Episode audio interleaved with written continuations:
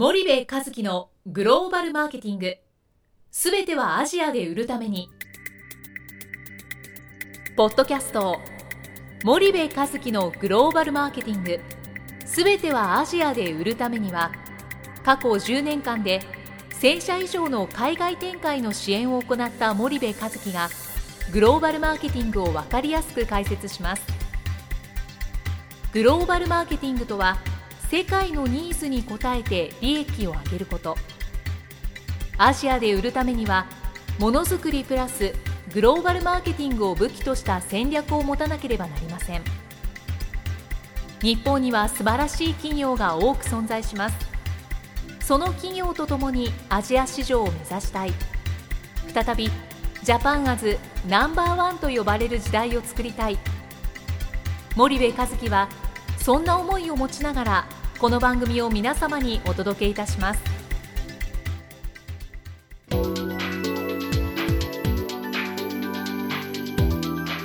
こんにちはナビゲーターの東忠です。こんにちは森部和樹です。じゃあ森部さんの99回目ということで、はい、あの引き続き大石先生をお迎えしてますけれども、はい。えーと、明治大学の、えー、大石教授をお招きして、えー、99回目。先生どうぞよろしくお願いいたします、よろしくお願いします。先生あの前回の続きなんですけどもね、はい。まあ、日本企業の中でも成功あの、まあ、海外のチャンネル構築に成功している会社は、まあ、たくさんあるっていうことで、まあ、いろんな事例のお話をしてたかと思うんですけど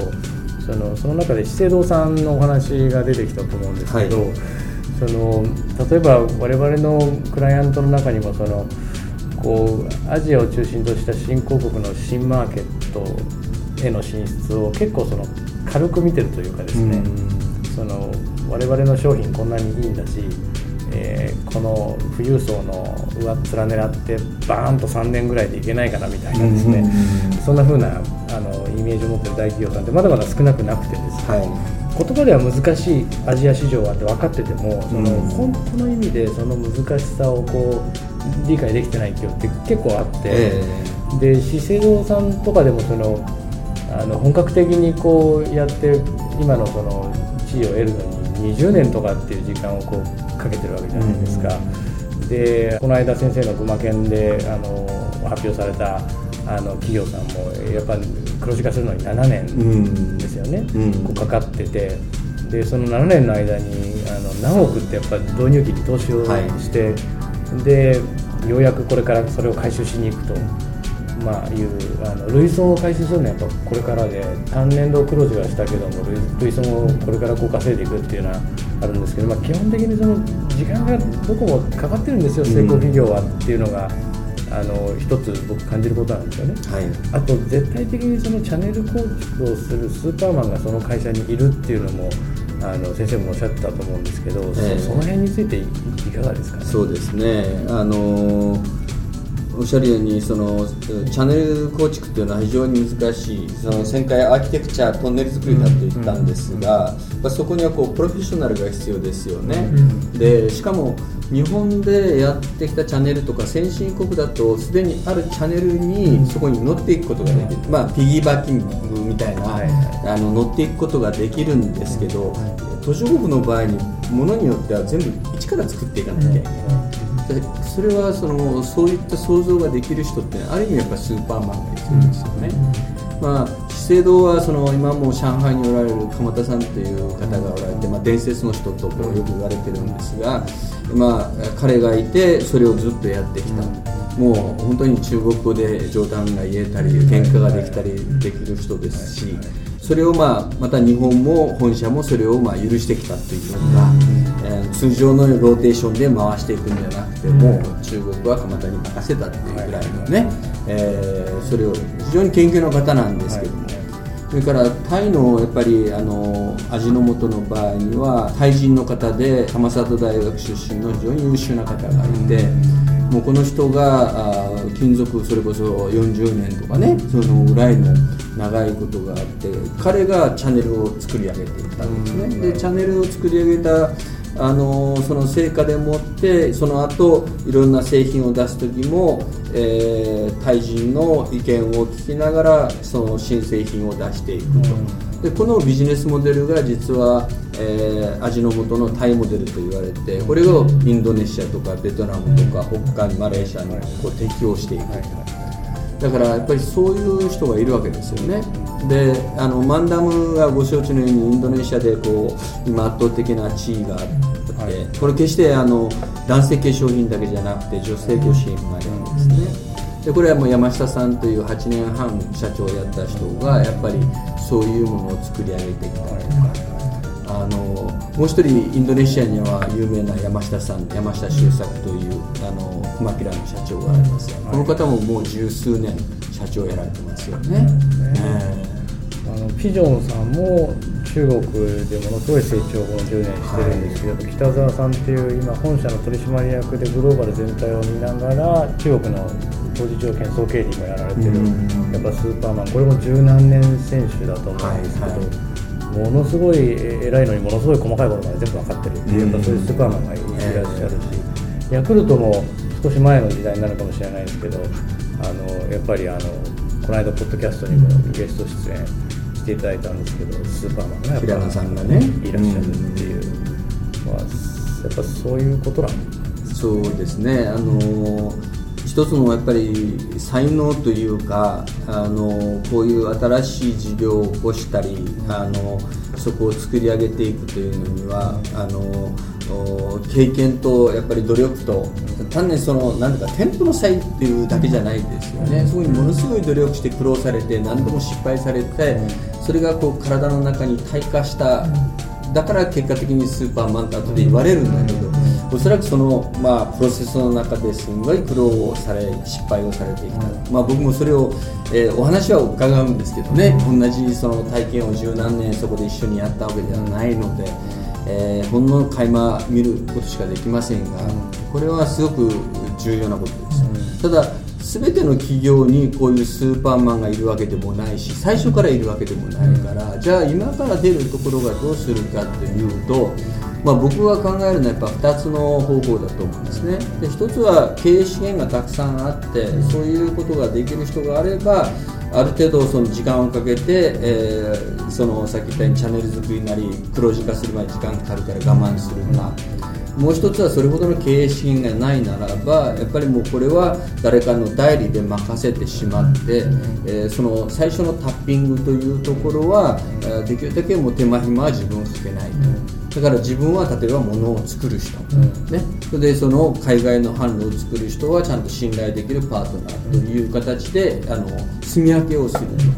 ただそれは任せっきりというんじゃなくて自分がその経験値を高めていく一応プロセスの中で位置づけてそういうことをやっていくということが必要だと思います例えばまあ名前挙げちゃなんですけど僕顔という企業大好きなんですけどね、はい、マーケティングの非常に有料企業だけど、はい。はい、残念ながらその海外を全部自前でやろうやろうとやってきて、実は東南アジア中国においても、えー、カオさんの持ってる実力ほどには結局その地位を得れなかったということだと思うんですね。で顔でさえそれがやっぱりなかなか難しかったということは僕らよくあの考えてみる必要があるなと、うん、あの今は巻き返しを図ろうというふうにやられているので非常に期待はしているんですけどもあの、えー、ましてやその中小企業とか今からあ出ていく経営資源がないところはあの全て自前でやろうとはしない方がいいというのがまあ僕の考え方ですね。はい。特に中堅中小企業になってくると経営資源も限られていく、えー、それにまあある程度成功するにはあの成功するには努力が必要なんですが努力しても成功するとは限らないんですね。そこにやっぱり運だとかいろんなものが影響してこううまくいってたらなんかクーデターみたいなのが起こって全てごわさになってとかですね、あの味の素さんもインドネシアで、ね、順調にいってるかと思ったら例のハラルの問題で昔ね、あの、えー、豚エキスをその媒体として使ってたってアメリカのあの部材メーカーがそういうことがあって逆にちょっと政治的ないろんなもの思惑もあったと思うんですが叩かれてね逮捕者まで出した。もう何が起こるか分かりませんからね、あのいろんなリスクは当然あるんですけども、あの一つはやっぱり経営者が国内がシュリンクしてるから海外に出るというその気持ちは分かるんですが、えー、まずしっかりした気持ちと長期的な戦略を持つということ自分の経営資源をしっかり確認をしてできるとことできないことをやっぱりある程度見極めてやっていくということが必要だと思いますね。確かそれはすごく感じますね。なんかどの成功企業もやっぱり時間とそのやるって決めた時のその会社としての覚悟ですかね、えー、それがやっぱりしっかりしてるじゃないですか、はい、その大手でも、えー、なんかうまくいったらいいなとか、えー、なんか誰かにこの人にお願いしたら銀行紹介してくれたし証券会社経営の紹介してくれた企業だし現地では財閥らしいし、えー、なんかうまくいっちゃうんじゃないかみたいな。なんかそういう企業が多いように見受けられて、えー、上場企業さんの進出の IR 発表と、撤退の IR 発表をずっと見てるんですよ。でそうするとまる株式会社、どこどこのなんとか財閥と合弁でなんとか市場に進出ドカーンってプレスリリース打つわけですよね、で株価が100円か200円か分かりませんけど、ピュピュって動くわけですけど、その撤退の時になるとしらっと撤退をして諸事情によりとかっていうのが、はい、あんまりこう撤退の理由書いてないんですけどね、えー、なんでそういう企業が結構多くてなんかそういう企業のグローバル戦略をこう、その IR 資料とかねその企業の責任者担当者とこう話して聞いてる限りなんかこう会社として、もうやるんだっていうね意思がこう今一つないなという、ね、なかなかあの難しいんですけどあの例えば中小企業で岩手のあの日本酒メーカーの南部美人っていうのがあるんですが、まあ、久慈さんっていう人が今ねあの社長をやられてますけどあの、えー、やっぱりそこはとにかくその自分たちの持ってる日本酒をこう海外に出すんだと。で日本から輸出するので当然もう TOP しか相手にできないんですよレストランでも高級なレストランという形でやるんだけどもうとにかく国内で日本酒をこれ以上売り上げをガンガン上げようというのはね、まあ、もちろんその努力はされてますよ。い。いものを作ってるっていう。でもまあ限界が来てるというのはもう総額でね来てるの分かってるので。とにかく海外に出す。そのためにはもう自分が現場に行って向こうのパートナーと社長が必ず会って握手をして話をしてその人は信用できると思ったらそこに出すという形で輸出されてるわけですよね。ぱその覚悟とそのえ社長がもうとにかく率先してやるというところでやっぱり今二十数カ国に輸出をしているそれが生まれてくるところですね。うん。さっきのスーパーマンの話にもつながるかもしれないですけどそのいわゆる社長の覚悟なのか、まあ、担当役員の覚悟と会社としてのその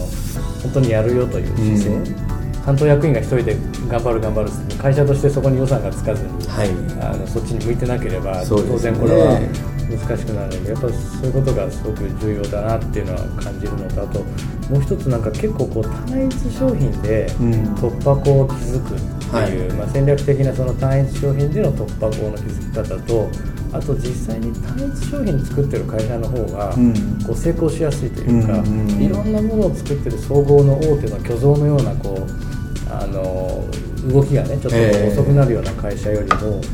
例えば、まあ、フラフマキラもいろいろ商品作ってるんでしょうけども、うん、まあ、30代っていうところにこう、蚊取り線香ですよね。蚊取り線香。渦巻き蚊取り線香ですよね。で、マンダムも、まあ、もともとは、やっぱ。単調的ですよ。そうですよね。うん、なんか今、7個か、10何個かでしたっけ？ええ、1位取ったり。特に11持ってますけどね。持ってますけど、やっぱ、そこで突破してて。そうですね。ユニチャームなんかも、やっぱ社長がしょっちゅうアジアに行って。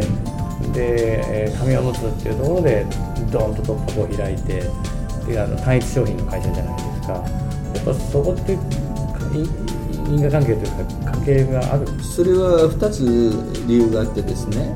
1つは日本の企業のブランドで海外に出ていってもアジアを含めてさほどその影響ないわけですよ、まあ、トヨタやソニーは別としてもですね、えー、そうするとその企業のブランドで勝負はできない。これは資生堂が中国に出た時でさえそうです、そうすると結局そのある突破口を開く製品ブランドでややるというそこに経営資源を投入するというのが一つの会になるわけですよね。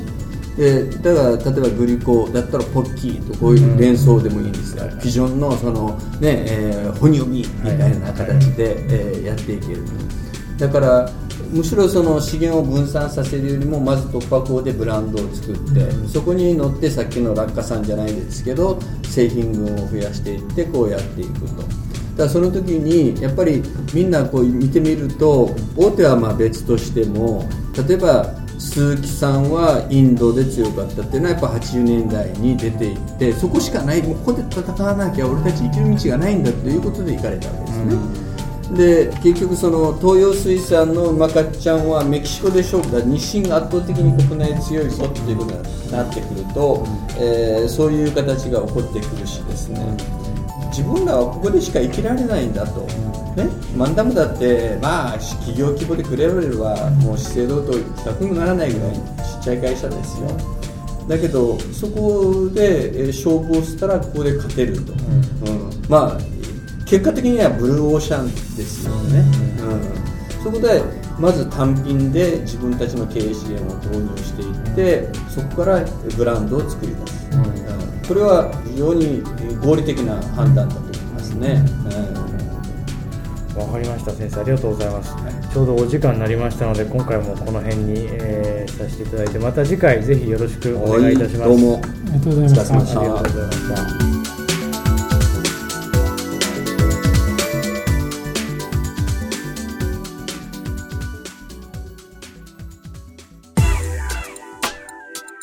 本日のポッドキャストはいかがでしたか？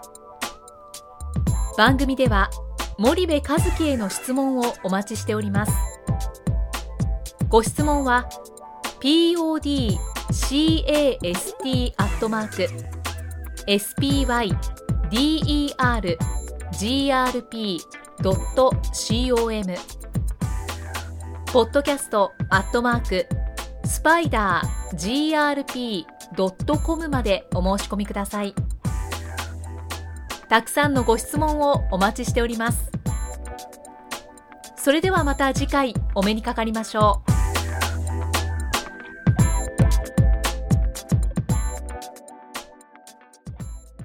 森部和樹のグローバルマーケティング。